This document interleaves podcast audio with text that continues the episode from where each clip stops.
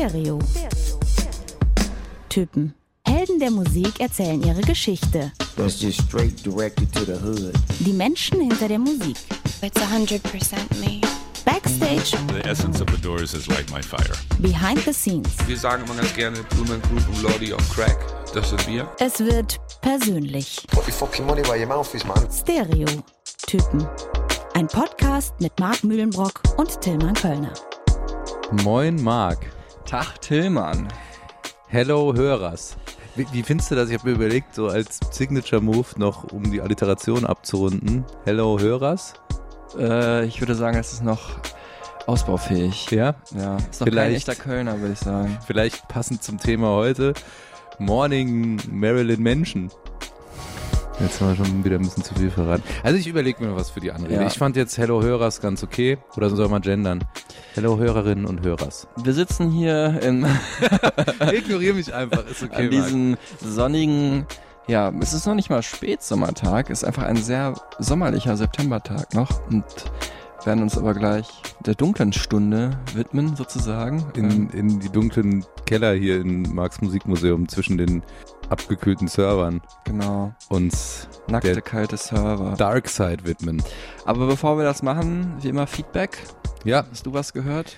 Eva hat äh, sich auch zur Flaming Lips Folge äh, geäußert, Ah. dass wir da einen sehr guten Flow hatten. ah, sehr schön. Und ja. das ist ja eigentlich schön zu hören. Ja, finde ich auch. Vielen ich Dank dafür. auch so empfunden. Ähm, ich habe mal unsere, äh, ja, unsere Kommentare gelesen auf unserer eigenen Webseite. Du weißt es, Thema, wir haben eine eigene Webseite. Haben wir die? www.stereotypenpodcast.de Ja. und äh, da kriege ich normalerweise so Nachrichten wie äh, Tausende von Dollar sind garantiert, wenn sie diesen Roboter verwenden. Oder äh, Roboter schläft nie, es macht Geld für sie, 24-7. Oder, Oder äh, Penis Enlargement gab's gab's auch schon. Casanova der beste Weg zur Verbesserung der Erektion. Da merkst du mal, was unsere Hörer sind. Also wirklich, da sind, weiß ich, wie viele, 400 Nachrichten habe ich bekommen und da sind bestimmt 390 sind halt sowas. Irgendwelche Bots, die uns da was schicken. Mhm. Aber äh, ich habe mir doch mal die Mühe gemacht, das mal zu durchforsten und der Friedrich hat uns geschrieben und auch wirklich sehr liebe Sachen geschrieben. Deswegen hat es sich sogar gelohnt für mich, das alles mal, auch diese ganzen schrecklichen Nachrichten da äh, zu ähm, durchzuscrollen. Großartig, sagt er, war Peter Gabriel. Strokes fand er richtig gut und für ihn aber war der Hit Lana Del Rey und Katy Perry, weil er es so auch vorher nicht erwartet hätte, wie viel Tiefgründigkeit ähm, da dahinter steckt. Also für ihn echte Neuentdeckung. Er wünscht sich Lady Gaga ah. und ähm, da ist so ein äh, bisschen, ähm, ja, der, äh, es ist so ein bisschen das verschollene Interview bei mir. Ich habe ja, ich habe ja ganz viele Interviews früher gemacht Mhm. äh, für eine Agentur, für die ich gearbeitet habe. Und ähm, dann gab es aber auch welche, die einzeln waren für irgendwelche Auftraggeber und die sind eh schwierig nochmal wieder zu bekommen, weil Lady Gaga hätte eigentlich dabei sein müssen. Es ist aber nicht. Also vielleicht, vielleicht in Zukunft habe ich nochmal Glück, dass ich das mal wiederfinde, weil unsere goldene Regel, lieber Friedrich, ist ja, wir stellen nur Acts und Künstler vor, ähm, ja, die wir interviewt haben und von denen wir auch die sogenannten O-Töne haben. Aber vielleicht können wir da einen Gastauftritt hier etablieren. Hier Von meiner lieben Kollegin Katharina Wilhelm. Aha, Die- ich dachte von Lady Gaga. Von Lady Gaga, die rufe ich kurz an. Äh, Katharina Wilhelm ist äh, ARD-Korrespondentin, Hörfunk Ah. in Los Angeles. Und die hat sie neulich getroffen. Vielleicht kann man da mal Warum nicht? irgendwie outreachen. Liebe Katharina, lieber Friedrich, liebe Lady, warum nicht? Ja. Und er schreibt am Ende noch, behaltet die Fun Facts bitte. Also Tillmann, Ja. mit vier Ausrufezeichen. okay, Mal nice. schauen. Bevor, Friedrich, ich liebe dich. bevor wir dazu kommen, äh, müssen wir erstmal sagen, um wen es überhaupt heute geht. Und da hören wir erstmal rein in die erste Songsekunde. Ah, Eurythmics. Ja, nicht ganz. Man kann es auch kaum wiedererkennen, muss man sagen. Ne? Also es ist schon eindeutig, dass das hier Sweet Dreams nicht von Eurythmics ist. Wir gönnen uns nochmal einen zweiten Song. Ah, Deichkind, die Bude voll People. Ey, bestes Wortspiel. Ja. Vielleicht der letzten zehn Jahre in der Musikwelt. Ja, stimmt. Der letzten zehn Jahre Aus schon. The Beautiful People von Marilyn Manson Mhm. die Bude voll People zu machen. Das Shoutout an Deichkind an dieser Und das ist auch sowas, wenn man das äh, einmal so gehört hat, dann kann man es sich mal enthören. Bude voll People. Die Bude voll People. Und Deichkind wird ja auch irgendwann mal Gast sein bei uns, also nicht äh, physisch, aber auditiv. Ja, Marilyn Manson, um den geht's heute, äh, beziehungsweise um Marilyn Manson, ihn als Person und um seine Band, die ja auch Marilyn Manson heißt. Äh, es gibt ein neues Album. We Are Chaos heißt es, ein politisches Statement unter anderem, äh, hat aber noch funktioniert auf mehreren Ebenen.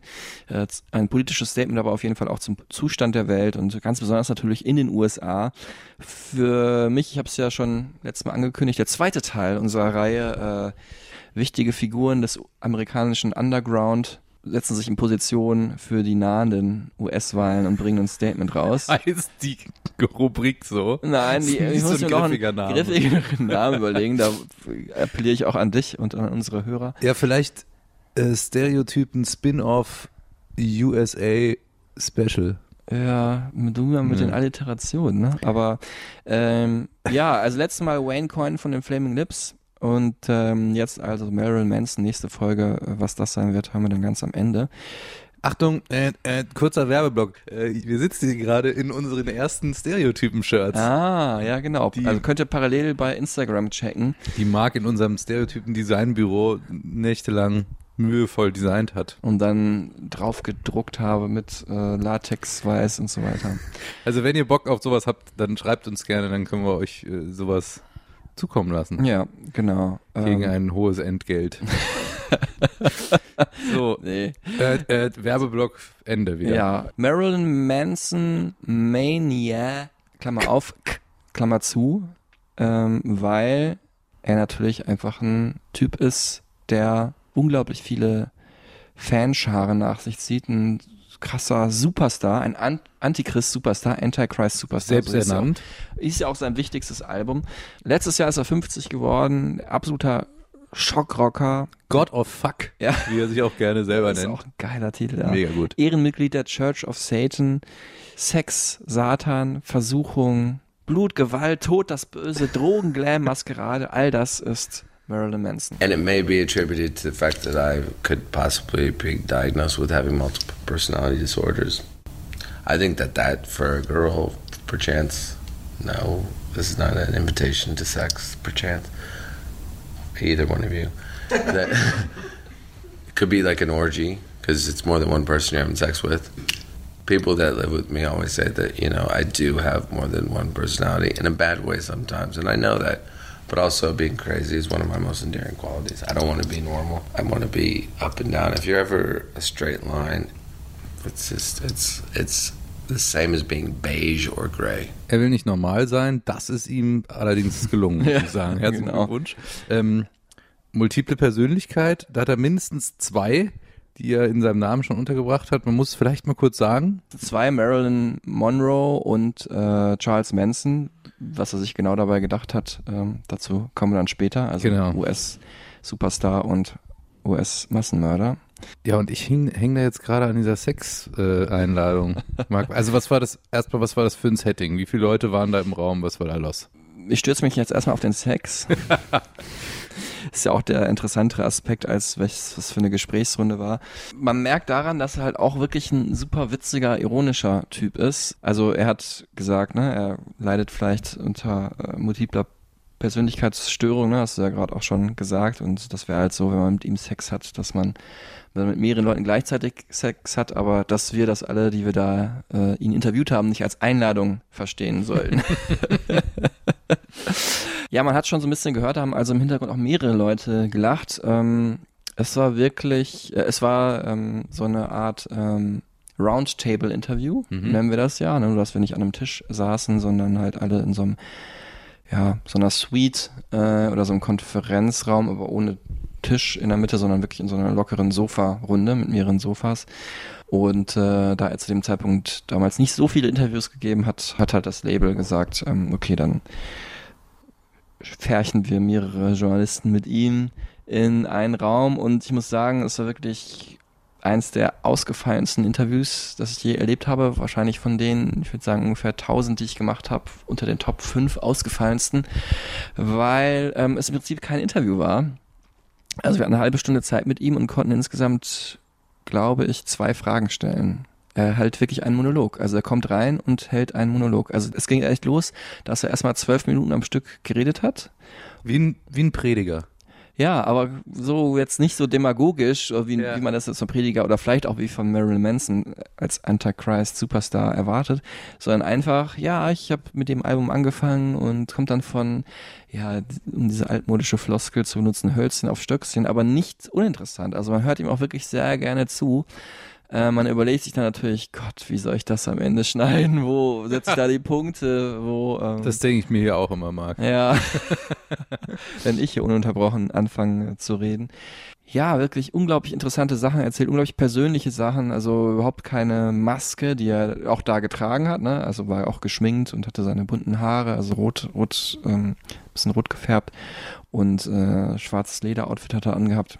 Diese Kontaktlinsen da drin? Weiß nicht mehr. Das weiß ich nicht mehr, aber wahrscheinlich schon. Mhm. Ja, die er ja also als Hommage immer trägt, als also an David Bowie, einen seiner, einen seiner großen Helden, der Mhm. ja zwei verschiedenfarbene Augen hat und äh, hatte. Und, Wegen der Schlägerei, ne? ja, ja, David Bowie, genau, hat, wurde verprügelt und ähm, hat auch auf dem einen Auge dann deutlich schlechter gesehen danach, aber hat dem, der ihm da eins auf die Mütze gegeben hat, irgendwie im Nachhinein doch nochmal gedankt. Typisch positive Lebenseinstellung, weil er natürlich so einen Trademark dann hatte. Mhm. Ne? Es ging damals natürlich um eine Frau. Aber wir schweifen ab, äh, wo Marilyn Manson, glaube ich, auch super lange über David Bowie äh, würde reden wollen. Mhm. Ja, er hat aber dann wirklich sehr offen erzählt über Probleme, die er hatte, ne? Also das gerade war natürlich so ein bisschen lustig gemeint mit dem Personality Disorder, aber Mhm. auch wirklich ähm, von den Drogen, die er genommen hat, von Wutattacken, die er öfters hatte, wo er sich zäumen muss, äh, aber auch von Einsichten, dass er halt wirklich äh, da den, sich den selber den Spiegel vorhält und halt weiß, dass er auch selber viel falsch gemacht hat. Also sehr, sehr interessanter Typ. Ich habe auch jetzt in der Vorbereitung für das Interview, es war wir müssen vielleicht noch mal kurz einschieben, es ist jetzt für uns beide nicht so die unsere Lieblingsmusik. Wir schätzen ihn beide als sehr interessanten Charakter. Mhm. Ist musikalisch dann doch noch eher näher dran an mir. Aber es hat trotzdem unfassbar viel Spaß gemacht, diese Folge vorzubereiten, weil er einfach so interessante Sachen Ja. erzählt. Auch unglaublich schlau, unglaublich viel Wissen hat er sich angeeignet über all, über all die Jahrhunderte an Literatur und ja, Humanwissenschaften und, und so weiter. Und das halt eben auch ein Spiegel ist der Gesellschaft, vor allem auch in der Erziehung, ne? Also Mhm. Kindeserziehung auch eine ganz wichtige Rolle spielt, weil er so als der Kinderschreck ähm, Mhm. ja auch immer galt, Mhm. ne? Und ja, Eltern, vor allem konservative Eltern, alles dafür getan haben, um ihre Kinder von Marilyn Manson irgendwie fernzuhalten. Ähm, da werden wir auch später darauf zu sprechen kommen, dass ihm ja auch unterstellt wurde, er sei mitverantwortlich für äh, das Attentat in der Columbine High School. ja, genau. Unberechtigterweise können wir jetzt schon sagen. Also diese Dimension hat das auch durchaus wirklich eine sehr gesellschaftliche, ähm, sehr politische, die sich durch alle Bereiche zieht, ne? Von vom Erwachsenwerden, äh, überhaupt aufwachsen, wie man die Welt sieht, äh, das Rebellische, die Provokation als Ausdruck äh, der Aversion gegenüber ähm, Obrigkeiten und, und Regeln ne? und Konform Konformitäten. So. I am guilty of being irrational, you know, being a human, being macho, testosterone sometimes, doing things that are stupid that we all do when, you know, we get upset. And for me, it's amplified because it's in the press. So it seems, and it may be perceived different than it is in real life. I don't choose that to be what I find to be entertaining. I've made comments and I do things that are provocative, but I've never tried to be scary or shocking because when I'm scary, if you were to ask anyone that's close to me, it's very calm. It is not full of sound and fury and flamboyant. There's no makeup, there's no yelling. It's just this stern look and violence. Very much Patrick Bateman serial killer style. I'm very calculated when I'm mad because I'm very certain about what I feel. Now, when I'm emotional, sometimes I do irrational things. But if I were to kill somebody, I'm not saying I haven't or that I will or that I did. Uh, I'm not a sociopath. I'm not a person that does things not knowing the the moral ramifications or your personal code.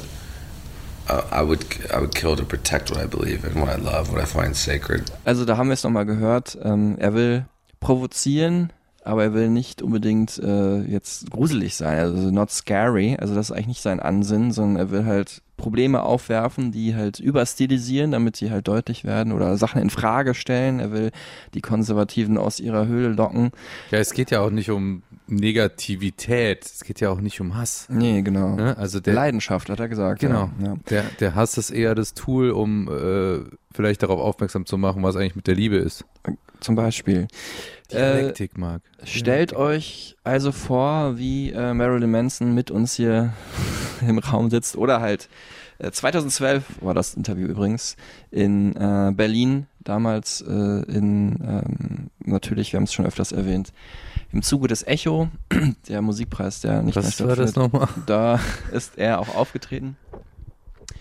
Und äh, mit seinem neuen Album damals Born Villain und stellt ihn euch also vor, wie er hier in lockerer Runde in einem düsteren Hotelzimmer, es war auch wirklich tatsächlich so mit schwarzem Leder eingerichtet, passend für ihn, und so ein bisschen roten Teppich, äh, auch einen, wie er einen leckeren Tequila Sunrise dabei trinkt. Würde schon sagen, dass er so leicht angesäuselt war, um in so einem Sprechflow Mhm. äh, zu kommen. Also Wie wir hier immer mit Apfelschorle Genau, auch in zum Gesprächsflow bringen. Und ähm, nicht Tequila Sunrise, sondern ein anderes Getränk ist der Hauptdarsteller der ersten Fun Facts von Tilman Mm, Köln. ja, habe ich schon reingespingst, Ja, weil ich es nämlich auch entdeckt habe. Ah, ja. Okay. Ja, aber dann spare ich mir den jetzt noch. Ich wollte nämlich die Brücke eigentlich erstmal anders schlagen zu den Fun Facts diesmal. Und zwar, du hast schon gesagt, dass er so viel und gerne spricht Mhm. und auch direkt erklärt hat, was er da eigentlich so macht. Das kommt daher, weil er eigentlich ein Kollege von uns ist Ah, oder war. das wusste ich natürlich. Äh, Marilyn Manson war nämlich, bevor er äh, Marilyn Manson wurde, Musikjournalist Mhm. als Brian Warner. Und zwar ähm, beim Magazin 25th Parallel. Kennst du das eigentlich? Das kannte ich nicht, aber ich habe jetzt auch im Zuge dieser Folge hier gelesen. Also er hat äh, wirklich wie wir Künstler, Künstlerinnen und Bands interviewt, unter anderem auch seine großen Idole von Kiss. Mhm. ähm, was wirklich für ihn eine Herzensangelegenheit war, wie für uns ja auch viele der Stereotypen, die wir euch hier vorstellen.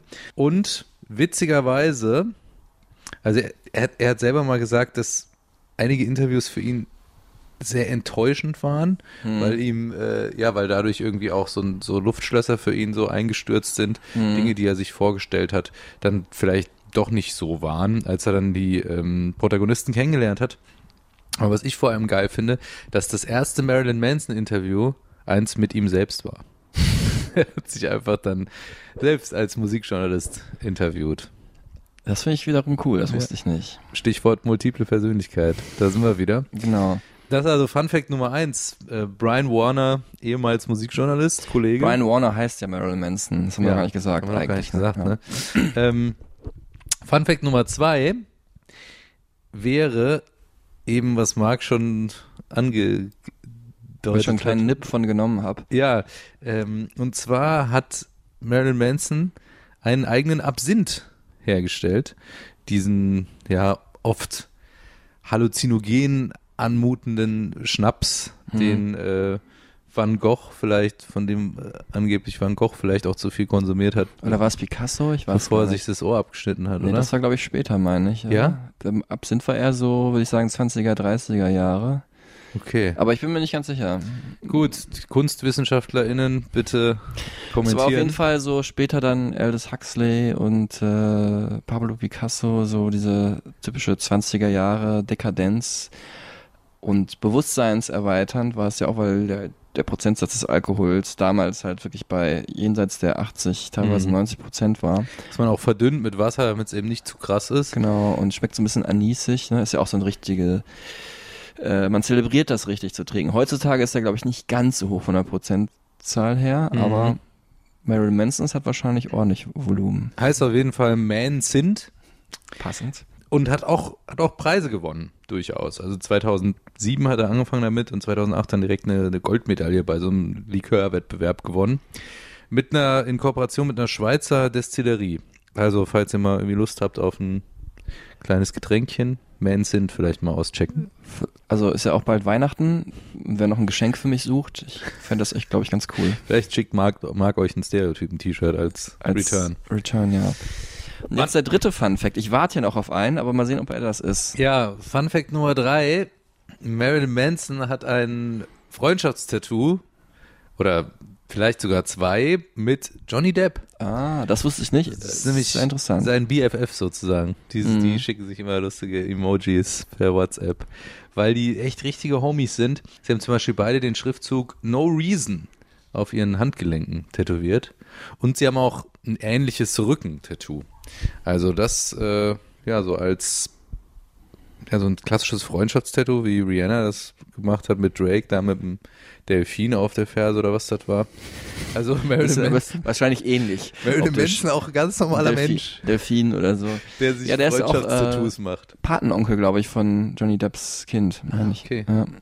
Ich habe eigentlich gewartet äh, auf den Fun Facts, auf die äh, urbane Urban Myth, wie sagt man, urbane Urban Legend. Urban Legend, auf die Urban Legend, ähm, dass äh, Brian Warner oder Marilyn Manson nicht Paul Pfeiffer ist oder Josh Saviano. Das hast du wahrscheinlich, weil du nicht so der Manson-Head bist, so Nee. nicht so mitkriegt. Es war jahrelang, galt es so als Urban Legend, dass ähm, der Typ, der früher in dieser Serie Wunderbare Jahre mitgespielt hat, kennst du ihn noch?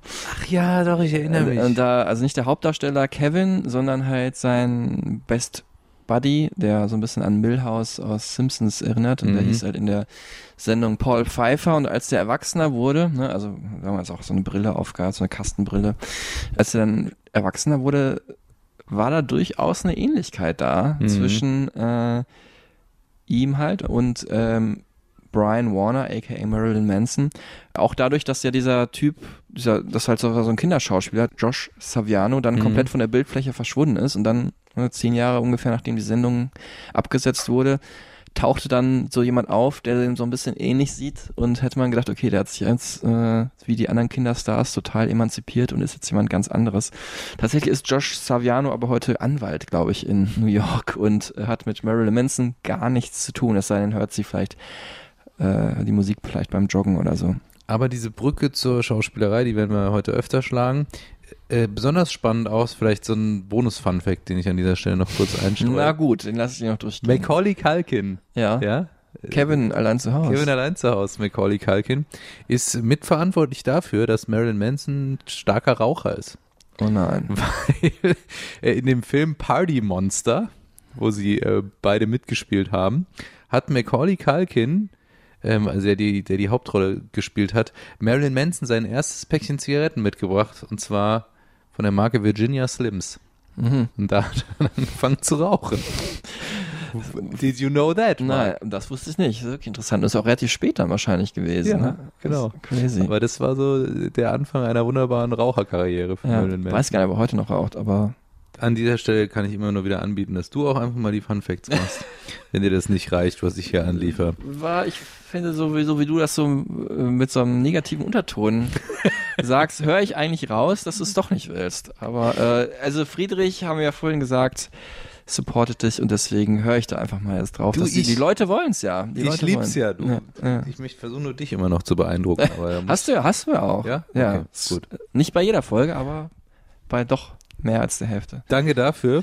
Ähm, weiter geht's mit der Bio Wir nimmt man unserem Tequila Sunrise und oder an unserem Absinth. Absinth oder doch am Ende doch der Apfelschorle.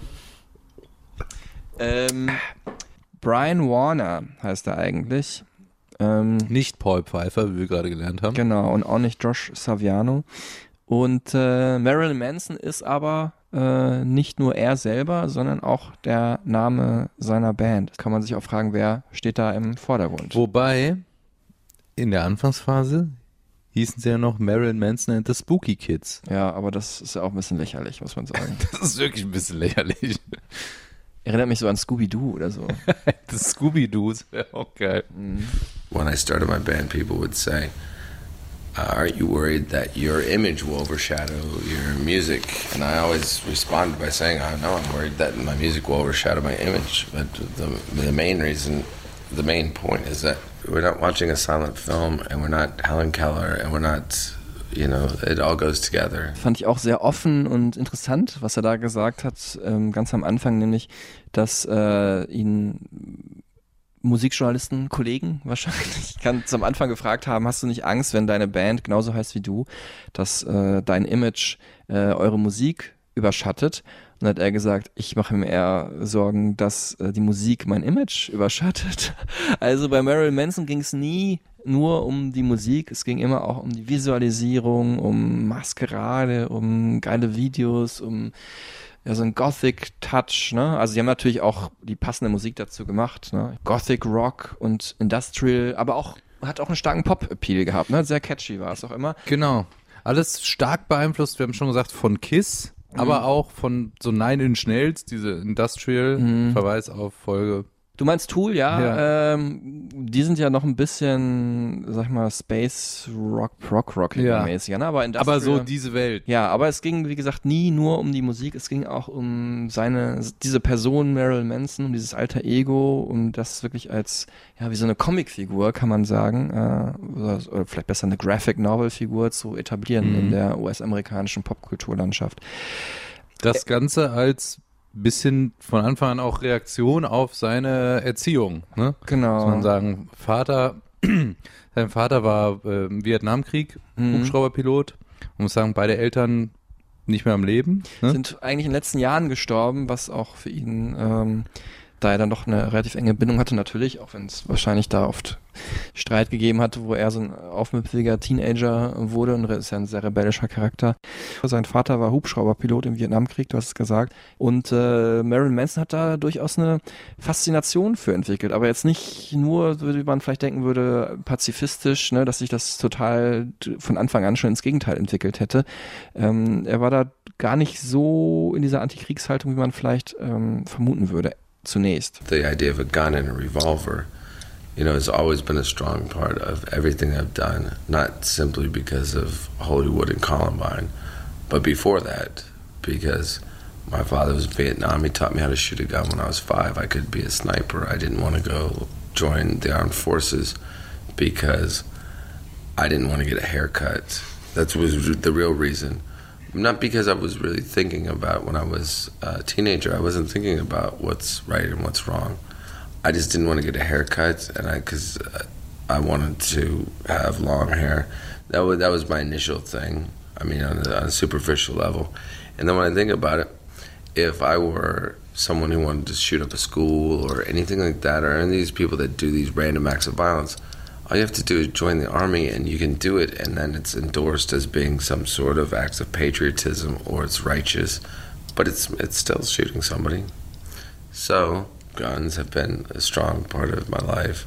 I've never shot anybody before. I hope I never have to. I'll never shoot myself. So if I ever am found shot, it was not suicide. Mein Gott, also verstehst du, was ich meine? Wahnsinn. Das ist wirklich in, wir haben jetzt, weiß ich, fast eine Minute ungefähr gehört, da sind so viele Sachen drin, auf die man Hammer. Bezug nehmen könnte. Es ist so abgefahren, interessant, was er alles erzählt. Auch natürlich manchmal ein bisschen lustig, manchmal traurig lustig, vor allem provokativ. Ich meine, er hat hier gerade verglichen, äh, ja, so Einzelattentäter, die unschuldige Kinder umbringen mit ähm, Soldaten, die im Krieg Menschen erschießen. Das ist natürlich schon krass. Und da weiß man aber auch gar nicht, weil er es halt äh, so monoton manchmal mit so, einem, so einer Ironie rüberbringt, wie ernst er sowas meint. Ähm, wahrscheinlich ernster, als man denkt. Was er sehr ernst meint, ist, dass der Hauptgrund, warum er nie zur Armee gegangen ist, eigentlich war, weil er nie Bock hatte, sich die Haare abzuschneiden. Das meint er wahrscheinlich sehr ernst. Glaube ich schon, ja. Aber dann hat er wahrscheinlich danach auch gemerkt, äh, dass da noch ein paar andere Gründe dazukommen. Ähm, aufgewachsen ist er in äh, Canton, Ohio. Und Ohio ist ja so ein Bundesstaat, der ist jetzt nicht so Hinterland Hillbilly-mäßig, aber auch natürlich nicht die ganz große Welt. Das ist so im Übergang, so in den Appalachen, glaube ich, liegt das ungefähr geografisch einzuordnen. Nicht weit entfernt von den Großstädten New York, Philadelphia, Chicago ähm, und dann aber auf dem Weg eher Richtung ja amerikanischer mittlerer Westen, ne? Also so ein bisschen äh, mittendrin, also nicht mittendrin in Amerika, aber zwischen diesen beiden Welten mittendrin. Äh, da hat er auch eine sehr ähm, christliche Privatschule besucht. Sehr streng wurde er da erzogen, was natürlich auch wieder passend ist. Ne? Genau, also es ist auch wieder prägend für seine Aversion gegenüber der extremen Strukturen des konservativen Christentums. I grew up and went to Christian school, and you're taught uh, you're born a sinner. So no matter what, even if you haven't even shit your own diaper, you have to pray to Jesus to be forgiven. So I, you know, there's that element that I grew up hearing, which I never believed in. And then there's the concept that, you know, if you're a woman, that you should be viewed one way. If you're a man, you should be viewed one way. People expect you to be something. And does that make you act a certain way or are you trying to play a role or what what are you doing you know it was more the comment was uh, meant to be a question mark Marilyn Manson, der Feminist, haben wir gerade gehört. Ähm, das meine ich gar nicht lustig, auch wenn sich das vielleicht erstmal lustig anhört. Also wirklich ein sehr fortschrittlich denkender Mensch auch, ne, der äh, wo ich mir auch schon vorstellen kann, dass er schon als Junge oder Teenager damals schon gedacht hat, was labern die hier eigentlich? Ich bin ein Sünder, ich habe überhaupt nichts gemacht, so. Und dann auch diese Rollenzuschreibung, je nach Geschlechter, ne, wie ein Mann zu sein hat, wie eine Mhm. Frau zu sein hat, all das hat er schon in jungen Jahren hinterfragt, hat äh, ja Musik gehört, die das auch hinterfragt hat, ne? Also Kiss mit Schminke im Gesicht und David Bowie, ein sehr androgyner Mensch, ähm, ist dann auch von dieser Schule runtergeflogen und äh, hat das natürlich in der Zeit kompensieren müssen, ne? Und hat da schon äh, als Teenager ähm, Gedichte geschrieben und äh, Kurzgeschichten und ähm, hat angefangen zu malen. Äh, hat ja auch zum Beispiel einige seiner eigenen Albencover selber gestaltet, ne? Für Zum Beispiel auch großer Künstler Ja. mittlerweile, ne? Mit eigenen Ausstellungen und Gemälden. Ja, in der Kunsthalle Wien wurden seine Aquarelle ausgestellt. Man kann sie sich auch einfach, äh, wie gesagt, als Albumcover anschauen. Lest We Forget war das Best of. Und auch das aktuelle Album, das neue äh, We Are Chaos, hatte auch sich selber als äh, Cover porträtiert. Meistens zeichnet er aber dann wohl sich selber als eine Mhm. Art satanisches Wesen. Die Familie ist dann nach Florida gezogen, nach Fort Lauderdale.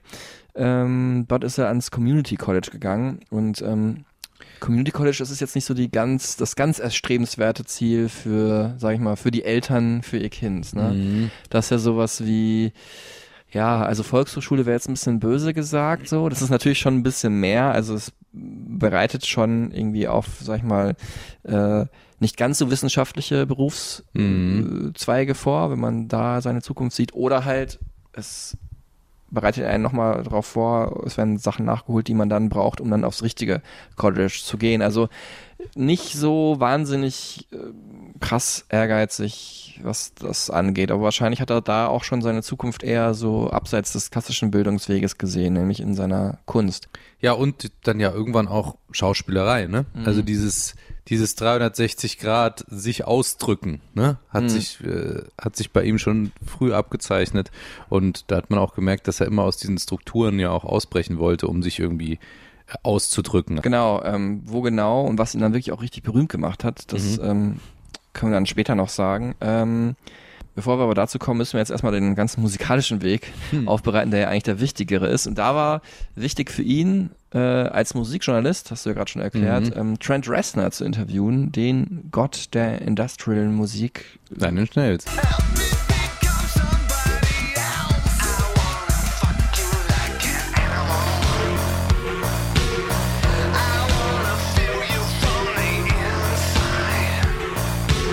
Band schlechthin, die Industrial äh, in die 90ern nochmal so ein richtig groß gemacht hat, ne? Kommt ja, glaube ich, schon eher aus den 80ern, Mhm. aber riesen Ding, riesen, also super wichtiger Musiker in den USA, auch äh, Filmmusik, äh, Komponist, ähm, hat äh, für Social Network die Musik gemacht äh, mit seinem Partner Atticus Ross. Und ähm, einer der ganz großen Produzenten dieser Welt, wobei er jetzt nicht nur als Produzent anzusehen ist. Und der hat halt Marilyn Manson äh, gesigned und gefördert. Und wenn ich jetzt sage gesigned und gefördert, dann meine ich natürlich nicht nur ihn als Person, sondern die Band Marilyn Manson. Mhm.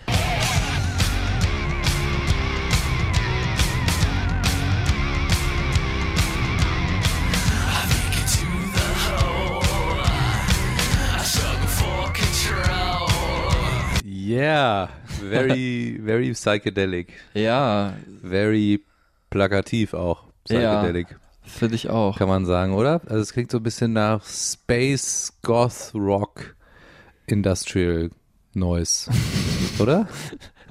Ja, es klingt vor allem so nach 60s, finde ich. Klingt auch sehr Als die 60s. Psy- Psychedelic Musik ja geboren wurde und Mhm. groß wurde durch die, den Einsatz von LSD äh, gefördert. Verweis auf Flaming Trips, letzte Folge. Folge, welche war es nochmal? Ja. 31. Ähm, ja, die singende Säge ist natürlich unfassbar Ja. plakativ. Ne? Also das ist echt schon so Mhm. Scooby-Doo-Titelmusikmäßig. So, oder um Kinder, also wer Scooby-Doo nicht kennt, Kindercartoon. uh, das Gespenst kommt rein. Genau. Die singende Säge kommt. Aber hat natürlich auch wieder was, dass er damit spielt, halt so, dieser, diesem plakativen, ne, also das hat ja auch einen Effekt dann, dass es viele Leute halt abholt, weil die sich dann gerade daran erinnern und es ist so ein bisschen auch dann Zeichentrick-Titelmelodie Gone Evil Mhm. und ähm, ja, also das von dem Album Portrait of an American Family äh, fand ich, also ich habe das damals natürlich auch gar nicht mitbekommen, ne? Also ich habe das im Nachhinein, also eigentlich jetzt erst nochmal kurz reingehört. Schon ein relativ uninspiriertes so Fun-Metal-Album. Mhm. Es ist halt, spielt halt mit diesem Gruselaspekt, aber ist dann doch nicht so richtig düster, das, was Marilyn Manson dann später halt ähm, auszeichnen würde. Er war damals aber ein sehr ähm, ja umtriebiger Mensch, hat wirklich, also äh, man muss auch sagen, er ist jetzt nicht nur äh, so eine Künstlerseele, sondern auch ein ganz, ganz krasser Workaholic, ein ganz harter Arbeiter Mhm. und wirklich hat sich, äh, ist auch, glaube ich, jetzt mal ein Control-Freak, hat sich alles vorgenommen, alles, er wollte immer Erfolg haben und hat da wirklich auch sehr, sehr viel für getan. when I first started making music for the same reason because no one knew me when I made my first album. In fact, when I made my first flyer, I had a pen, a piece of paper, and I drew something on a flyer. I went to Kinko's, I printed it. I put it on cars myself personally. I had not yet written a song.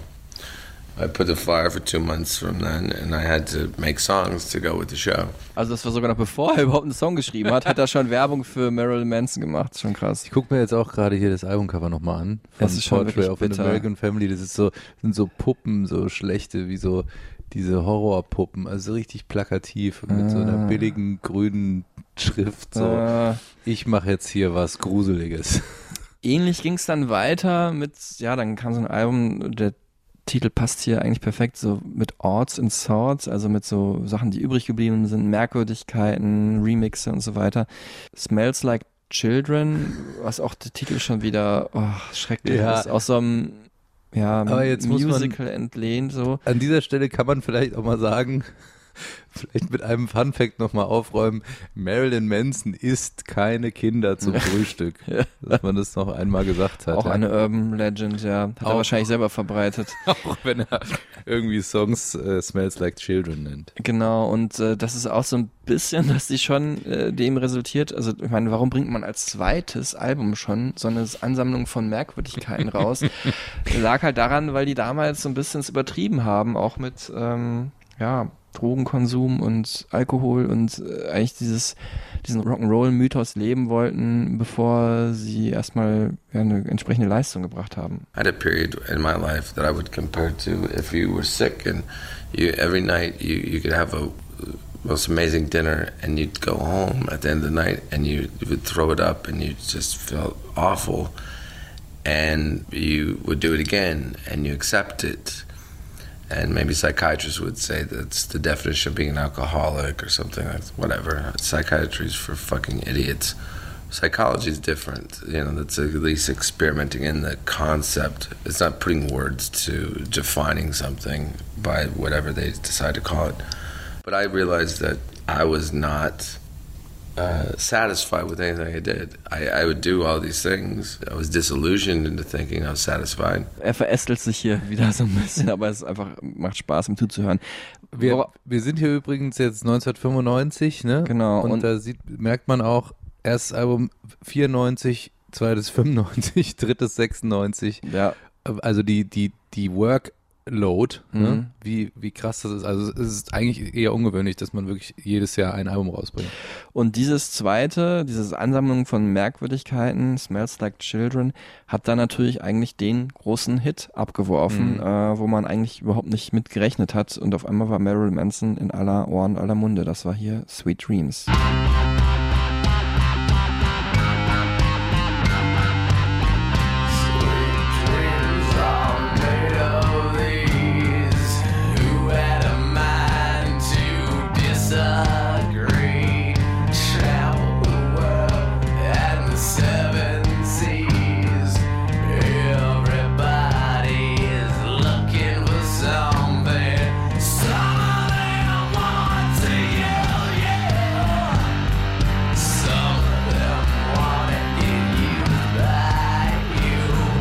Natürlich ein Song, den, der schon mal ein Hit war. Können wir auch nochmal vielleicht in der Originalversion kurz anspielen.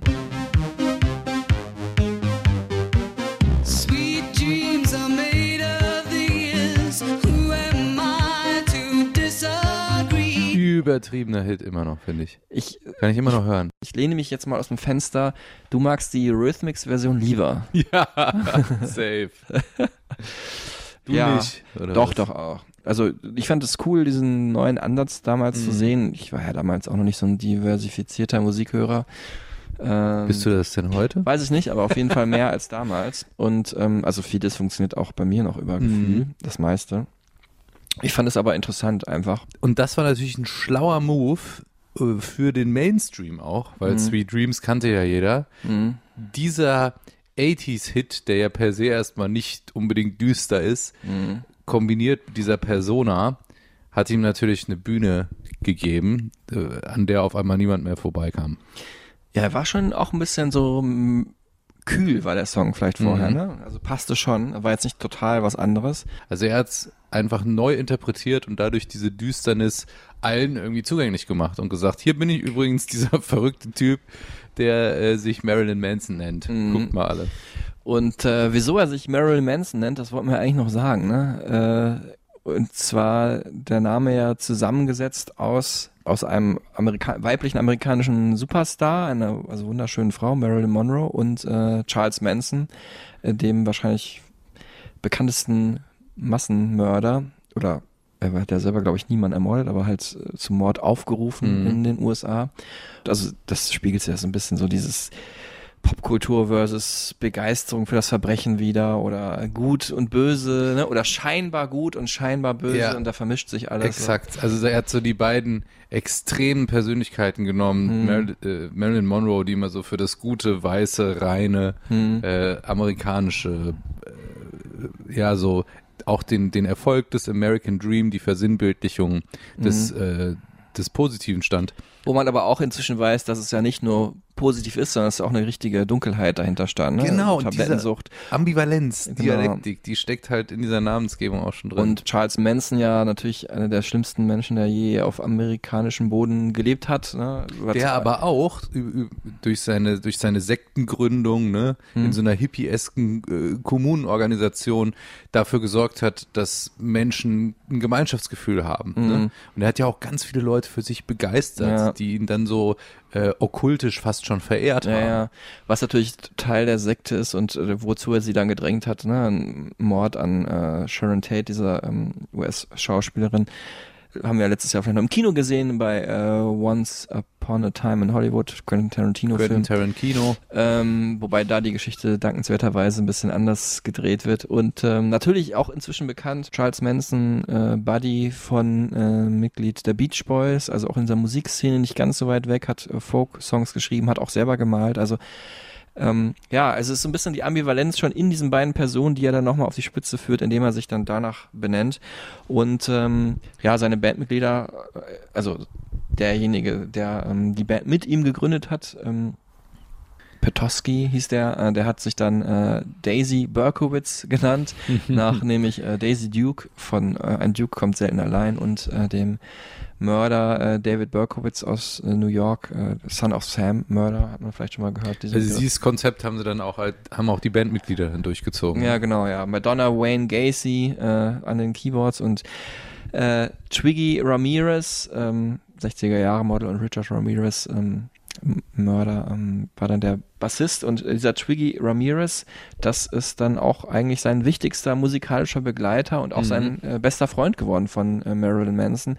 Äh, der hat auch eigentlich die meisten Songs geschrieben auf äh, den besten Alben und ähm, ja, überhaupt auch die meisten Songs. Äh, ähm, denn man muss wissen, Marilyn Manson ist jetzt kein äh, krasser Musiker in dem Sinne. Ne? Also er hat auch jetzt über die Jahre ähm, mehr und mehr auf jedem Album mehr und mehr Lieder selber komponiert, also auch die musikalische Seite, sondern der ist wirklich ein Lyriker, also ein Songtexter. Und da ist er auch wirklich ausgefallen gut. Er schafft wirklich ausgefallene ähm, absurde, eklige, äh, provokative Bilder, ver- zieht Vergleiche ran, ne? wie wir es auch schon manchmal in den Antworten gehört haben. Was, wann ist ein Mord ein Mord? Und ähm, Wann ist ein Mord ein Mord?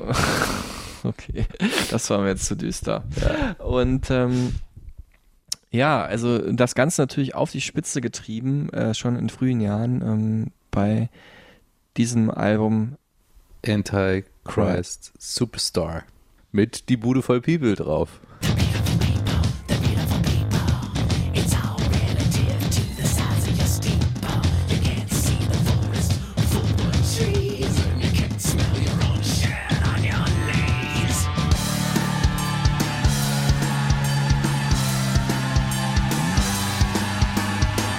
The Beautiful People, ähm, An dieser Stelle vielleicht mal ein Verweis auf die Stereotypen Supertunes zu dieser genau, Folge. ja. Packen wir da Deichkind eigentlich drauf? Nein, Nein. das war es nicht. Aber Eurythmics packe ich mit drauf Ja. und äh, Kiss wahrscheinlich auch und David Bowie, Ja. aber vor allem Marilyn Mansons beste Songs ähm, über all die Jahre.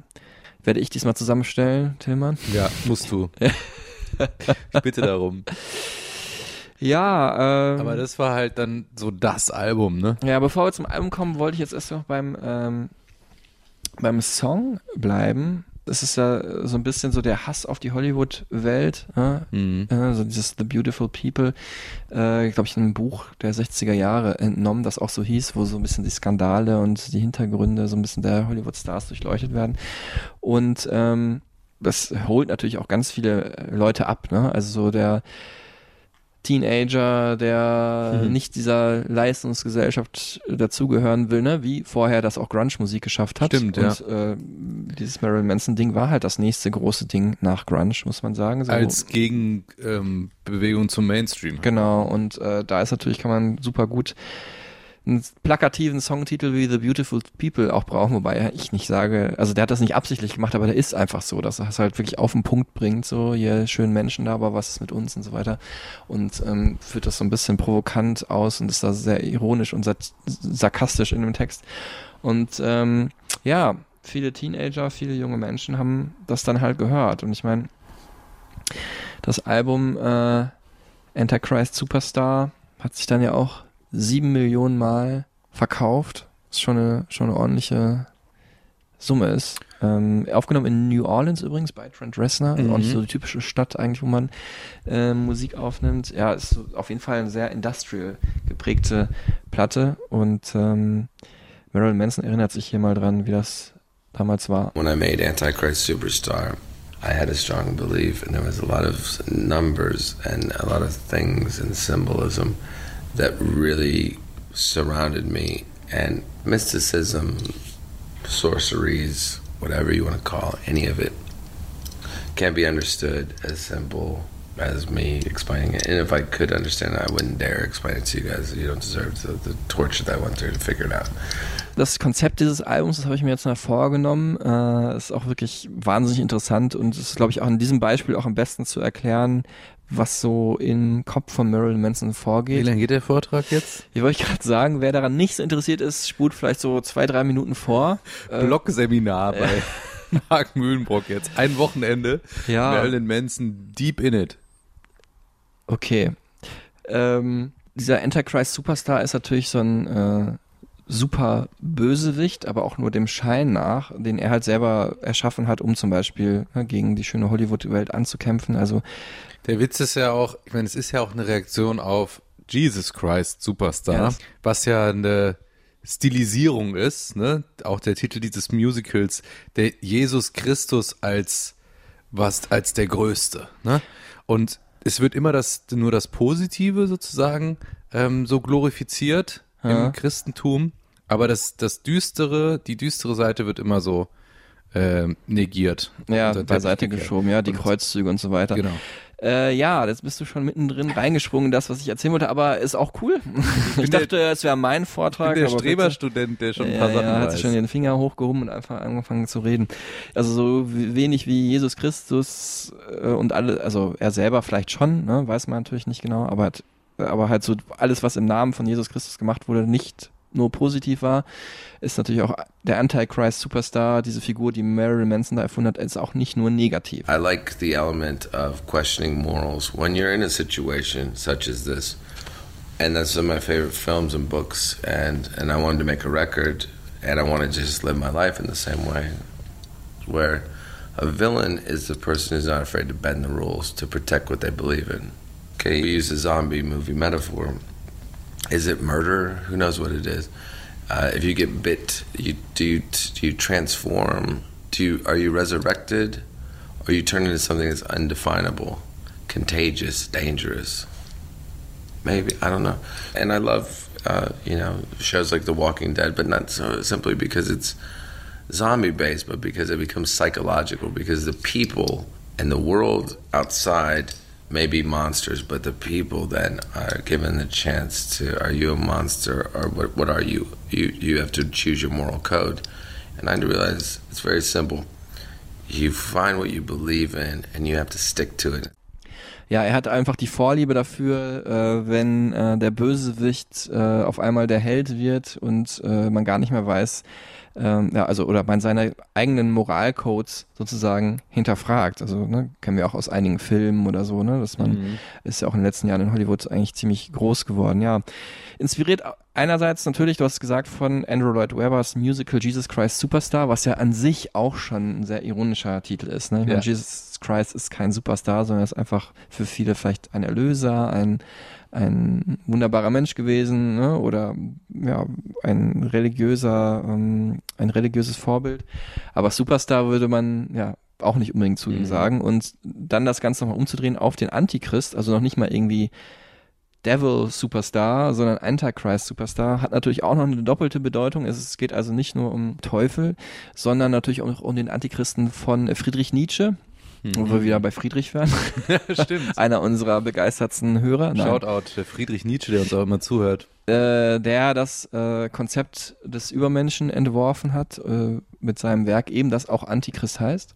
Und ähm, ja, ist natürlich, also da könnte man jetzt Stunden drüber reden, mache ich nicht, aber so auf Das den Punkt Blog-Seminar gebracht, kann man buchen auf Ja. stereotypenpodcast.de. äh, auf den Punkt gebracht ist es, dass äh, Nietzsche halt auch das Christentum anzweifelt oder nicht nur anzweifelt, sondern stark kritisiert äh, und die christliche Erziehung, weil ähm, also er die Menschheit halt als schwach und als zu demütig und äh, als zu ängstlich bezeichnet und äh, daran haben halt die Werte des Christentums Schuld, ne? dass man halt, wie Marilyn Manson es vorhin auch schon gesagt hat, ne? erstmal als Sünder gilt und sich erstmal entschuldigen muss, Mhm. erstmal beten muss, dass alles gut wird und nicht aus einer positiven Grundeinstellung heraus äh, proaktiv halt das Leben angeht und sagt, was können wir jetzt alles Geiles machen? Das Geschenk des Lebens wurde uns gegeben und äh, was machen wir jetzt daraus? So war das eigentlich eher zu sehen. Aber ich natürlich, klar, der konservative amerikanische Bürger, der liest natürlich erstmal das Wort Antichrist und äh, ruft seinen äh, Delegierten an und äh, beschwert sich darüber. Kann ich auch irgendwie verstehen. Also wenn man sehr christlich ist ne? und das auf einmal die Musik ist, die sein eigenes Kind hört.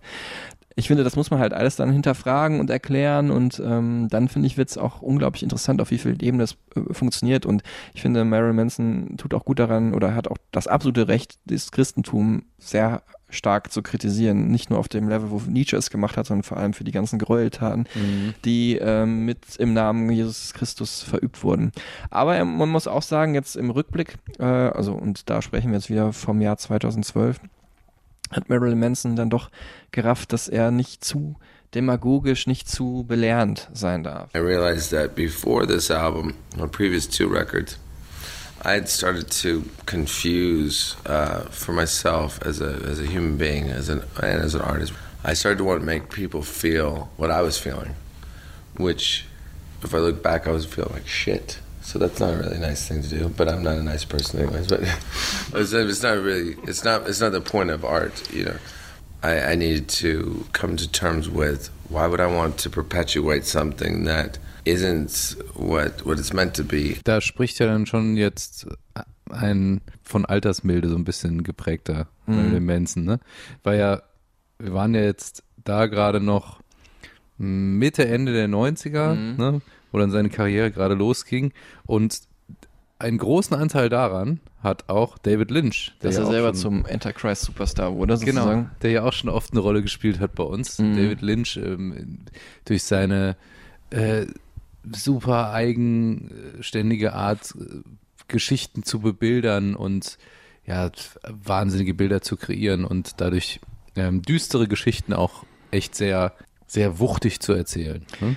Ja, der Meister des surrealen Kinos. Ähm, ja, ich glaube, wir haben ihn erwähnt bei der Lana Del Rey Folge oder der Soundgarden Genau. Folge auch. Also ähm, crazy Charaktere, sehr viel Leidenschaft drin, sehr viel Traumhaftes, sehr viel Albtraumhaftes und da passt Marilyn Manson natürlich auch sehr gut rein, ne? Und da hat er nämlich mitgespielt in Lost Highway.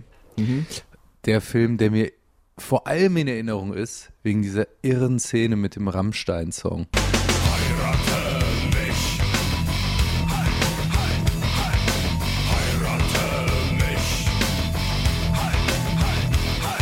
Ich weiß, vielleicht das erste Mal, dass ein deutschsprachiger Song so präsent und so wirkungs wirkmächtig in einem amerikanischen Blockbuster auftaucht, oder? Ja. Und ähm, interessanterweise hat äh, schloss sich dann der Kreis äh, Jahre später, nämlich bei diesem Echo Award 2012, wo ähm, Marilyn Manson da zusammen mit Rammstein nämlich performt hat, mit Rammstein als Backing Band. Wow. I went to uh, a rehearsal with Rammstein doing my song Beautiful People, and I'm a fan of the band. I was in a David Lynch movie, naked, making pornographic sex to Rammstein. And then I found myself going on stage in Berlin, one of my favorite cities, with Rammstein, performing my own song with them. I almost wanted to fire my own band, it sounds so good. Auch Marilyn Manson ist diese Szene, die du gerade erwähnt hast, noch in Erinnerung geblieben. Überraschend, ey. Wahnsinnige Szene. Ja. Unfassbar.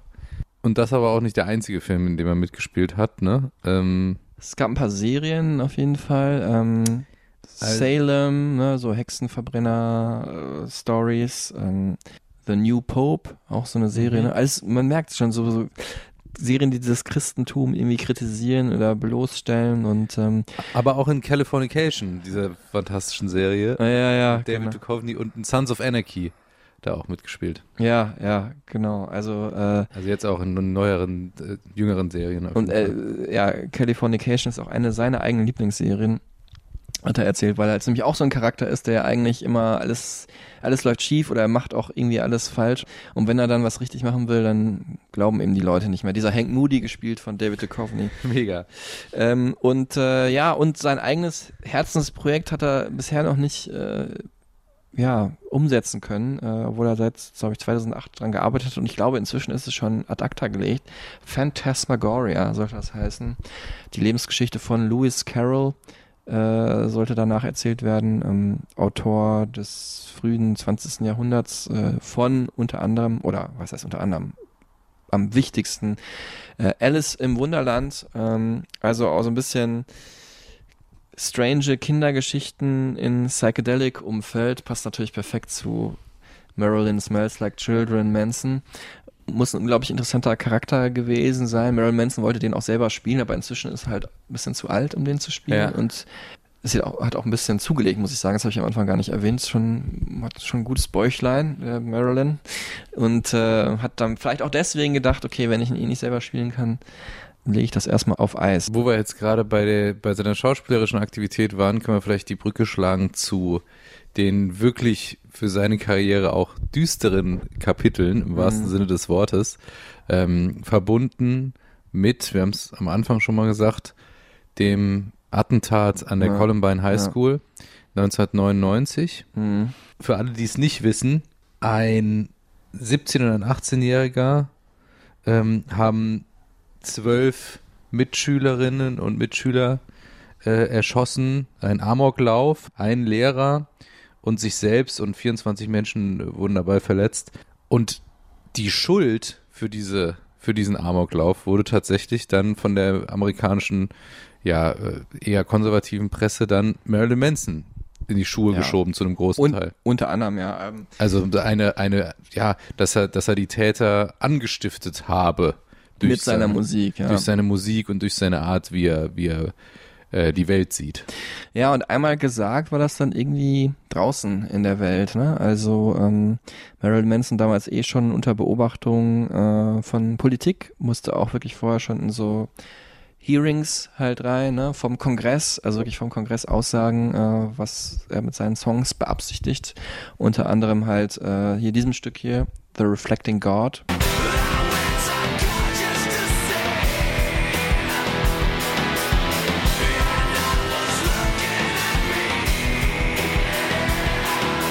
Die singt doch unter anderem, äh, was für einen amerikanischen konservativen Politiker natürlich gar nicht geht, äh, I saw heaven and hell and they were all lies, so, ne? Und auf dem Cover zu dem dazugehörigen Album brennt ein christliches Kreuz, Ja. muss man dazu sagen. Genau, also das äh, kann man in einem Staat, wo Christentum halt die Hauptreligion ist, kann man da schon irgendwie verstehen, dass man vielleicht hinterfragt, was er damit genau meint. Das äh, steht dem Staat zu, aber es wird eigentlich relativ schnell deutlich, dass das ja viel Provokation ist, dass er jetzt nicht unbedingt antichristlich in dem Sinne ist, dass er halt ja an den Teufel glaubt oder so oder halt äh, Kirchen niederbrennen würde oder so. ne? Äh, und ähm, Ja, es gab dann, es gab dann wirklich so eine mediale Hetzjagd. Genau, gegen dann ihn, besonders bei Bowling for Columbine, äh, das war das dann natürlich das große Ding, ne? Vorher wurde es eh schon, wurde er eh schon viel kritisiert.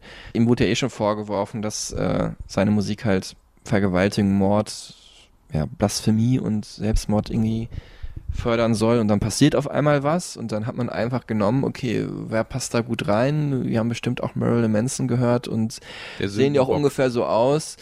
Und äh, ich will ja noch nicht mal, also Sündenbock vielleicht von konservativen amerikanischen Politikern, auch war dieses äh, Bonnie für Columbine für die halt auch dann Mittel zum Zweck, dann um Marilyn Manson richtig absägen zu können.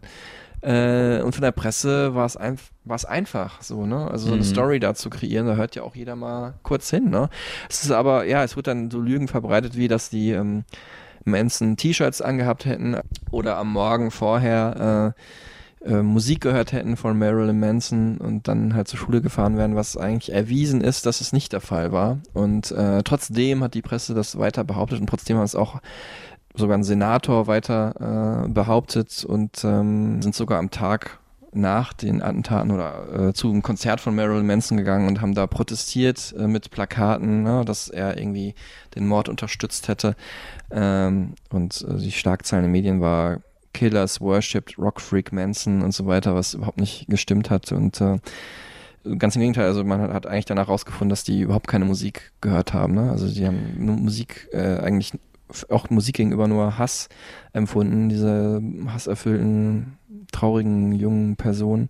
Und äh, Marilyn Manson hat es- sich das auch wirklich damals sehr zu Herzen genommen. Natürlich, wer würde das nicht, wenn einem sowas Klar. angekreidet wird, hat aber dann auch über die Jahre ist er daraus gereift und hat dann halt sich davon nicht von seinem eigenen Weg abbringen lassen. It's a matter of confidence, you know. I think confidence is the most attractive, appealing, compelling element in any person or art form or anything in, in nature. Something that just believes in what it is and is not afraid of the results. And that's not the same as oh, believe in yourself, and it's not the same as uh, you know, I don't care what people think. I think that's an ignorant statement. As an artist, you really want to care what people think, but you can't be controlled by what people think. And this isn't some grand form of wisdom that you know I'm just dispensing. I'm being honest in that I'm happily sitting here now. Einen wichtigen Beitrag dazu, dass er sich da positionieren konnte, hat eben auch der Film Bowling for Columbine geleistet. Hm. Michael Moore ihn dann auch nochmal damit konfrontiert, wie er Mhm. jetzt dazu steht und was ja auch ein Film war, der eine wahnsinnige Öffentlichkeit dann bekommen hat. Mhm. Musikalisch äh, waren diese ersten Jahre schon irgendwie so prägend für Marilyn Manson, dass er halt diese Dunkelheit halt auf jeden Fall natürlich eh beibehalten hat, aber auch in der Musik. Ne? Man kann schon sagen, also Songs wie Sweet Dreams oder auch das Album Antichrist Superstar ist dunkler als einige andere Sachen, die Marilyn Manson gemacht hat. Aber es gab damals immer, äh, danach immer wieder, entweder so Coverversionen hat er gemacht, Tainted Love, Personal Jesus hat er gemacht. Hören wir nochmal kurz hier rein.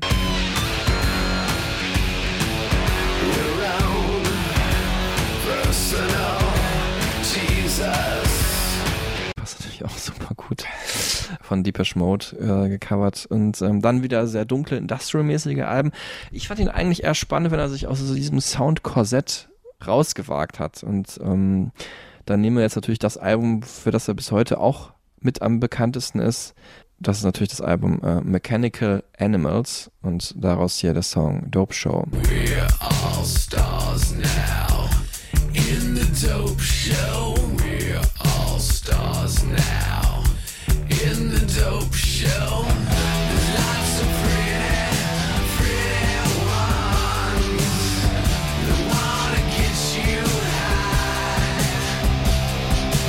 Also das bekannteste Albumcover wahrscheinlich, weil das auch zensiert wurde am Anfang, weil er da als so ja androgyne Alien-Figur drauf ist. Zu sehen auf unserem Stereotypen-Cover auch, ja. Genau, mit, mit Brüsten, aber irgendwie auch sowas wie einem Penis, also und sehr dünn abgemagert. Man weiß es nicht genau. Es hat auf jeden Fall anscheinend sehr viele Leute vor den Kopf gestoßen, die, wollten das einfach nicht Ich habe das auch hier, mein Freund äh, Carsten hatte das äh, damals auch das Album schon, ich habe es mir erst später gekauft. Großer Marilyn Manson Fan, mit ihm habe ich Marilyn Manson auch mal äh, live gesehen, äh, damals beim Hurricane Festival im selben Jahr, wo das Album rauskam oder ein Jahr später, also 99 waren wir auf dem Festival.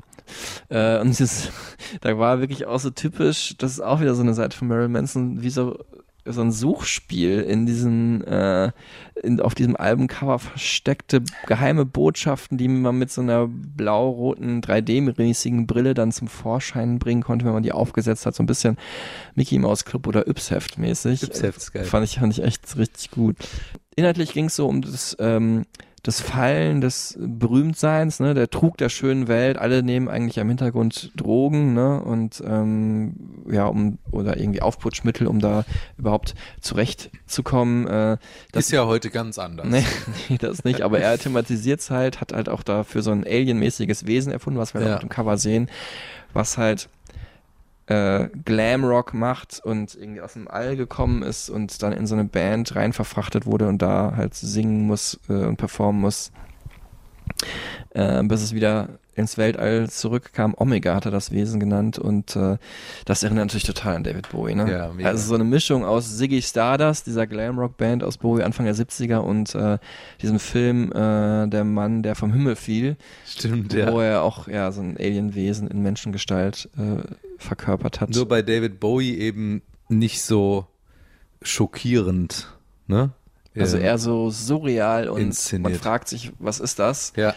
Und auch immer ein bisschen schön, also dass man sich's gerne anschaut und Mhm. Marilyn Manson hat dann gerne auch eher so das ja, das was nicht dem Schönheitsideal entspricht, vielleicht auch mal visualisiert, ne? Ja. Stichwort Drogen habe ich gerade schon äh, genannt. Äh, ja, also spielen eine große Rolle, äh, auch in den Songtitel allein schon. Ne? Dope Show haben wir gerade gehört. Mhm. Ähm, I don't like the drugs, but the drugs like me ist ja auch so ein geflügeltes Wort geworden damals in den USA. Ja. Und äh, auch äh, auf meinem Lieblingssong so eine leichte Drogen, ähm, ein leichter Drogenverweis mit drin. Äh, mein Lieblingssong von Marilyn Manson, The Speed of Pain. When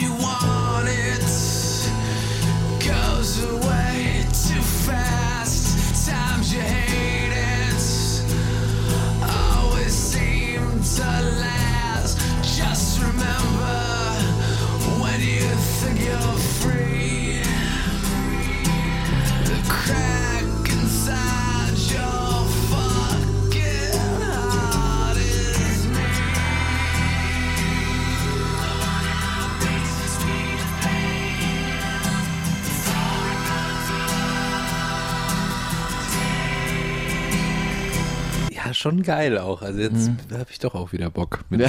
die Stereotypen Supertunes anzuhören. Ja, ähm, schon auch Bowie-esque, Ja, ne? sehr. Bowie-esque der Song, aber auch da auch so Smashing Pumpkins Assoziationen, ne? Ja, ist auch was dran. Äh, Ich wollte nur kurz noch sagen, das sind Ja. auch so Background-Sängerinnen, schwarze Mhm. Gospelsänger als Background-Sänger, hat er danach auch nie wieder verwendet. Finde ich, passt ja auch super geil, um da so noch so einen Schuss Surrealität Mhm. mit reinzubringen. Ähm, ja, Billy Corrigan, äh, Chef der Smashing Pumpkins, hat an dem Album dran rumgewerkelt. Es ist in dem Sinne dann wirklich auch ein absolutes Superstar-Album nach Ja. Antichrist Superstar, noch ein Superstar-Album, das halt diese das Superstar-Tum zum als Inhalt hatte. Und ähm, ja, der hat mitgewerkelt, man hört es so ein bisschen vielleicht mit raus auch in dieser Eventuell. Melodiosität. Und äh, dann die Dust Brothers haben äh, mitgearbeitet, äh, Beastie Boys Produzenten, äh, Michael Beinhorn, auch so ein äh, ganz wichtiger Rockproduzent, hat auch Super Unknown von Soundgarden produziert. Ja, Also ähm, Folge und so weiter. 22, glaube ich, ja. Ja. Also ähm, ganz großes Kino wollte er da haben und hatte auch bekommen. Es ist, finde ich, mit Abstand sein bestes Album.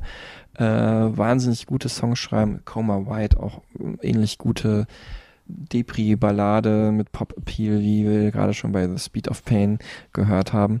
Danach wurde er auch für mich immer wieder gut. Wir, sind ja schon hier bei über einer Stunde, glaube ich, oder was? War nicht ganz. Ihr merkt schon, wir können jetzt nicht durch die ganze Diskografie der noch folgenden, glaube ich, acht oder neun Alben. Äh, Insgesamt elf sind es ja jetzt mit dem neuen. ja, dann sind es noch von hier an noch sieben, glaube ich. Also egal, ich muss es jetzt nicht genau nachzählen. Auf jeden Fall ein Album, das mir noch im Gedächtnis geblieben ist, was ich sehr gut fand, war Eat Me, Drink Me. Äh, weil er da seine anderen großen Vorliebe da so ein bisschen äh, Tribut äh, gezollt hat, nämlich ähm, der Vorliebe für diesen Post-Punk-Sound, Mhm. so, ne? So Joy Division, Wire, Gang of Four, 80er Jahre Musik.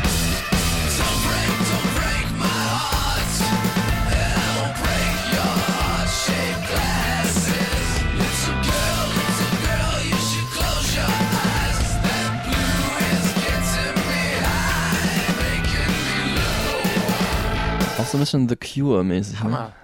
Ja, Ja, das ist geil. ein vertrakterer Rhythmus. Äh, ja, Auch so ein bisschen Morrissey, ne? ja, Ja, The Smith, ja, Smiths. ja, so ein bisschen so eine leichtere Melancholie drin, als jetzt diese in die Fresse Und sehr Wut. git Guitar-driven. Ja, mir gefällt sehr gut, auch einer meiner Favoriten-Songs von ihm.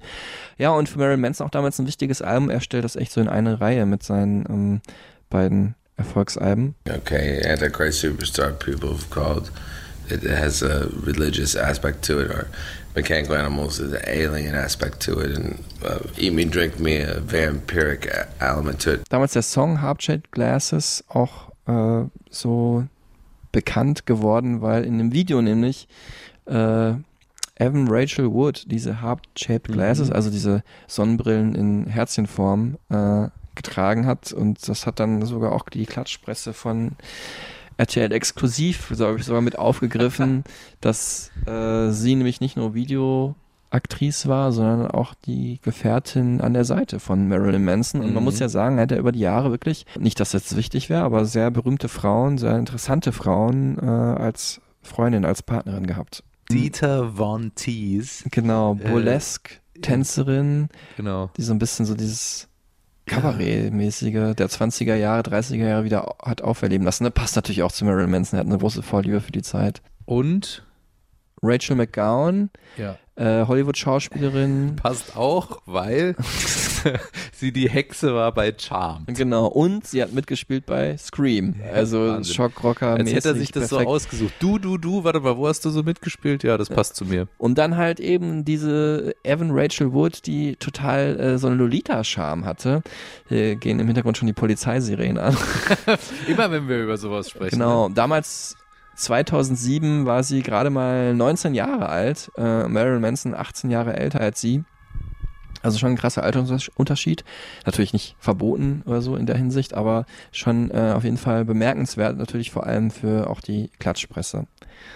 Andere wichtige Frau natürlich in Marilyn Mansons Leben war ähm, seine Mutter. Wir haben es ganz am Anfang Mhm. schon gesagt, äh, verstorben 2014, äh, an Alzheimer erkrankt, auch eine unfassbar schlimme Krankheit. Ja. Also ich glaube, man lebt ja eigentlich, oder auch Marilyn Manson, jemand, der so intensiv lebt, lebt auch für seine Erinnerungen. Vor allem für die Angehörigen. Ja, auch das, ja. Also nicht nur seine eigenen Erinnerungen zu verlieren, sondern dann in dem Fall, dass man als Kind merkt, die Mama kann sich nicht mehr an einen erinnern, das muss schrecklich sein. Ja.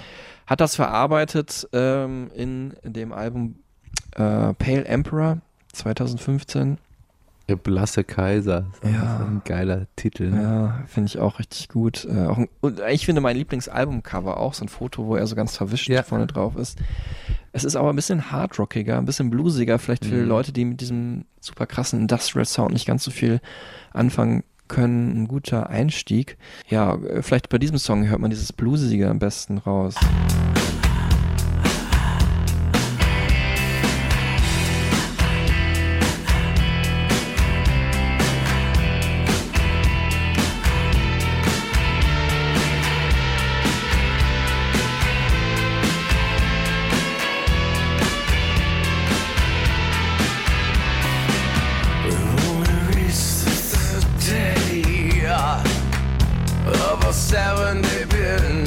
Können wir auch eine Brücke schlagen zu äh, White Stripes und Jack White. Ja, nur halt in langsamer, würde ich sagen. Ne? Ja. Auf jeden Fall sein traurigstes Album, finde ich. Vor allem natürlich vor dem Hintergrund. ähm, dass da seine Mutter gestorben ist. Jetzt kommen wir nochmal aber zur aktuellen Platte, die ja überhaupt der Anlass ist ähm, für unsere kleine Episode heute, der ja nun auch schon seit über einer Stunde folgt.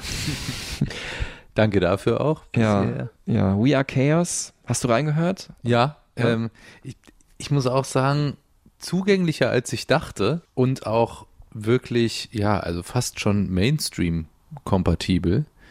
Vor allem, ja, also ich, ich sehe da auch wieder deutliche Parallelen halt zu, zu David Bowie, also wo ich jetzt sagen würde, da hat er sich jetzt nochmal bewusst Mhm. dran orientiert. Aber ist jetzt auch kein Album, was ich jetzt äh, in meine Top 20 2020 packe, muss ich ehrlich sagen. Ich finde es natürlich super wichtig, dass es jetzt rauskommt und das ist halt was, was ich halt auch sehr schätze, wenn wir jetzt äh, Richtung Ende hier blicken von dieser Folge, dass ähm, Marilyn Manson einfach eine Figur ist, die es in der Popkultur so nicht nochmal gibt Mhm. und die es halt auch immer wieder schafft, Themen aufzumachen und Denkanstöße zu geben, ähm, die, ja, an denen man eben nicht vorbeikommt. Ne? Mhm. Hast du eigentlich schon ein schönes Schlusswort gesagt? Ich würde ihm das gleich aber nochmal selber überlassen. Davor wollte ich das Album noch so ein bisschen einordnen. Also der Unterschied ist, auch vielleicht, dass du es zugänglicher findest, es wurde am Piano geschrieben, hat sich Mhm. einen, Gi- äh, einen Pianisten dazu geholt als neues Bandmitglied äh, und hat dann wirklich dazu erstmal nur äh, Piano-Balladen sozusagen gesungen und dann wurde danach alles ausgearbeitet. Also es ist jetzt kein Album voll, voller Piano-Balladen, aber in ein, zwei Songs äh, kommt das doch stärker raus. Ähm, zum Beispiel bei Paint You With My Love.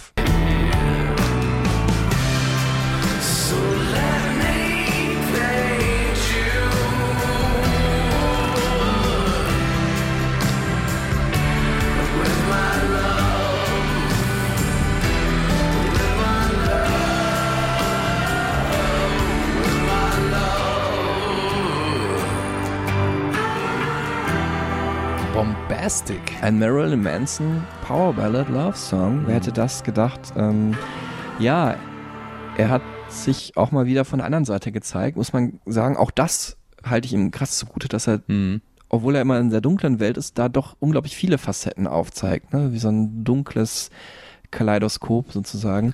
Auch ein bisschen wie so ein Gemälde, was ja das Cover auch wieder ist. Genau. Ne? So ein, sein Gesicht stilisiert mit einer bunten Seite und einer weißen und so ganz verwischt und Genau. im Dunkeln liegend. Da noch kurz was inhaltlich zu, zu sagen. Also ähm, er hält sich selber und der Gesellschaft einen Spiegel vor. Wobei, um jetzt erstmal bei diesem Cover zu bleiben, er sagt halt, ähm, Spiegel kann halt auch trügerisch sein, weil man ja immer jeden Tag mit anderer Stimmung ganz Mhm. subjektiv reinschaut und für ihn sagt zum Beispiel ein Gemälde viel mehr über die wahren, den wahren Zustand der Dinge aus oder ein Song als jetzt ein Spiegelbild. Ne? Also was die Wahrheit ist, lässt sich dadurch viel besser ausdrücken.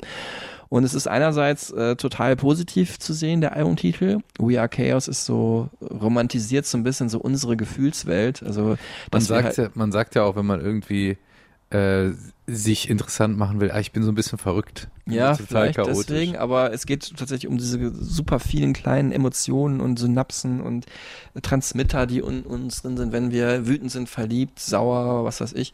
Und äh, dann ist es natürlich auch aber ein Statement auf äh, den Zustand der Welt 2020 und äh, noch mehr als er ursprünglich gedacht hätte, denn das Album äh, wurde schon vor äh, Corona eigentlich fertiggestellt und auch schon ähm, vor Black Lives Matter zum Beispiel, aber natürlich Mhm. ist in den USA auch vorher dank Donald Trump einiges los gewesen, aber auch in der ganzen Welt äh, der Konservativismus halt vorherrschend gewesen. Da ist natürlich so ein freigeistig denkender Mensch wie Marilyn Manson äh, auf den Barrikaden musikalisch ähm, und inhaltlich, wobei man auch sagen muss, das Album ist jetzt nicht das krasse, äh, ja, antipolitische Statement, wie man es sich erhofft hätte vielleicht von ihm, Mhm. sondern er besinnt sich halt auch auf die schönen Dinge des Lebens, nämlich äh, auf die Liebe.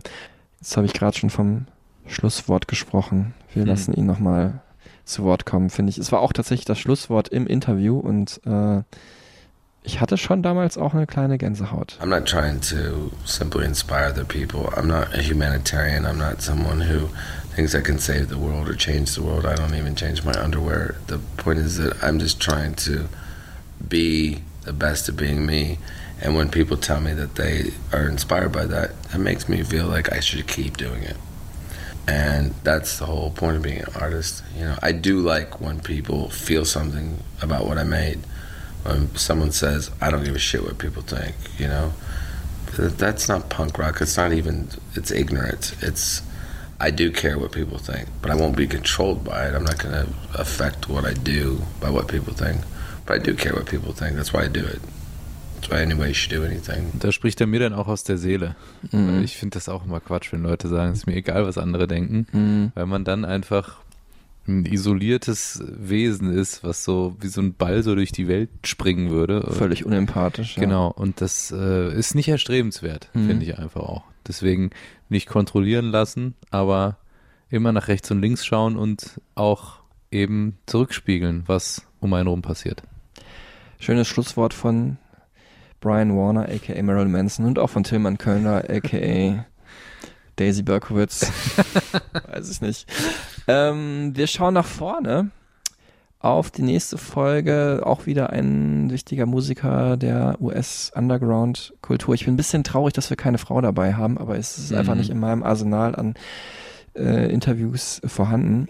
Thurston Moore werden wir hören, äh, Sänger und Bandchef oder mit Bandchef von Sonic Youth, äh, bringt dieser Tage ein Soloalbum raus. Ähm, aber natürlich schauen wir vor allem zurück auf die wichtigen Werke dieser wirklich geilen Band. Ich liebe ja Sonic Youth. Mega. Du Find's auch? Ja, ich finde es auch Hammer. Okay, aber die sind ja auch schon so cool dann eher und so ein bisschen näher dem Hip-Hop teilweise auch gewesen. Jetzt gar nicht so musikalisch, aber so Skatermusik, ne? Das ist auch dein Ding. Ja, waren ja auch im Judgment Night Soundtrack, da habe ich sie richtig kennengelernt. Okay. Äh, Wird es dann das nächste Mal geben und äh, bis dahin ähm, hört gerne die Stereotypen Supertunes, gibt uns Feedback auf allen möglichen Kanälen, auch über unsere Webseite. Ich habe es wirklich zu meiner Schande sagen, jetzt erstmal kontrolliert, was da eventuell an guten Statements ankommt, aber sonst ist Tilman Kölner der Master auf Instagram und so weiter. Da seht ihr dann auch die Shirts. Ja. Und die Postcards. Seid Teil der Stereotypen-Community, freuen wir uns. Bis zum nächsten Mal. Tschüss. Passt auf euch auf. Tschüss zusammen. Dankeschön.